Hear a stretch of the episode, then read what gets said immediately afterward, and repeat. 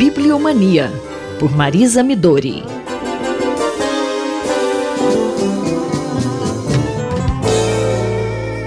Bom dia, professora. E já que edição é um substantivo feminino, nada mais natural do que lançar luz sobre as editoras brasileiras, não é mesmo? Bom dia, Simone. Bom dia, ouvintes da Rádio USP.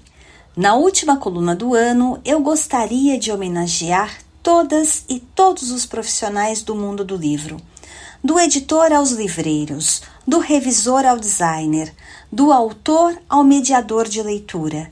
Isso sem esquecer os ilustradores, bibliotecários, curadores de feiras, festas, festivais, enfim, o ecossistema do livros tem se tornado cada vez mais rico e diversificado, embora seja ainda necessário lançar luz sobre uma parcela muito significativa dessas pessoas que concorrem para a criação e a promoção do livro e da leitura no nosso país. E é por esse motivo que eu homenageio os profissionais do livro, celebrando a publicação de Mulheres que Editam, organizada por Cecília Castro, Anelisa Ribeiro e Samara Coutinho. Aliás, um belo volume publicado pela editora Entretantas. Eu conheci a Samara aqui em São Paulo.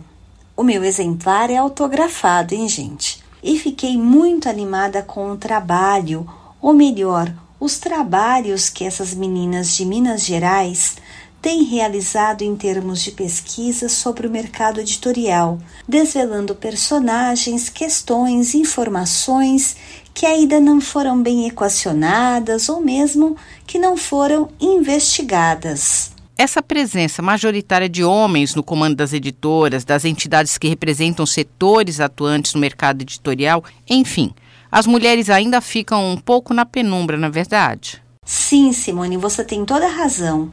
É preciso lançar luz sobre as editoras e todas as profissionais que desbravam dia a dia um setor que por séculos foi muito masculino. Desde o pequeno mundo da tipografia da Europa do antigo regime, o que se observa nos levantamentos historiográficos é a hegemonia de trabalhadores, de operários homens, que dominam a produção desde os trabalhos gráficos até o gerenciamento da produção e venda dos livros. É verdade que muitas mulheres, sobretudo as viúvas, foram as principais responsáveis pela continuidade de famílias de impressores editores que sobreviveram durante séculos no ramo livreiro. Mesmo no Brasil, no século XIX, as viúvas não raro assumiram os negócios de seus falecidos esposos, o que nos faz crer que elas já atuassem no mundo do livro.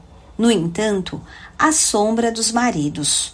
Mas neste livro não há espaço para sombras e silêncios. Os verbetes são todos dedicados às mulheres do livro. Como se lê no prefácio, é um livro lacunar, mas gritantemente aberto aos gestos que agreguem e preencham. São 125 verbetes que reconstroem os perfis de 125 mulheres que romperam as barreiras do silêncio e do esquecimento para mostrar que o fazer editorial, em todas as suas dimensões, é também uma tarefa feminina. Afinal de contas, como você bem lembrou, Simone, edição é um substantivo feminino. E com esta mensagem, eu desejo um feliz 2024 para todos. Eu, Simone Lemos, ouvi a professora Marisa Midori. Bibliomania, por Marisa Midori.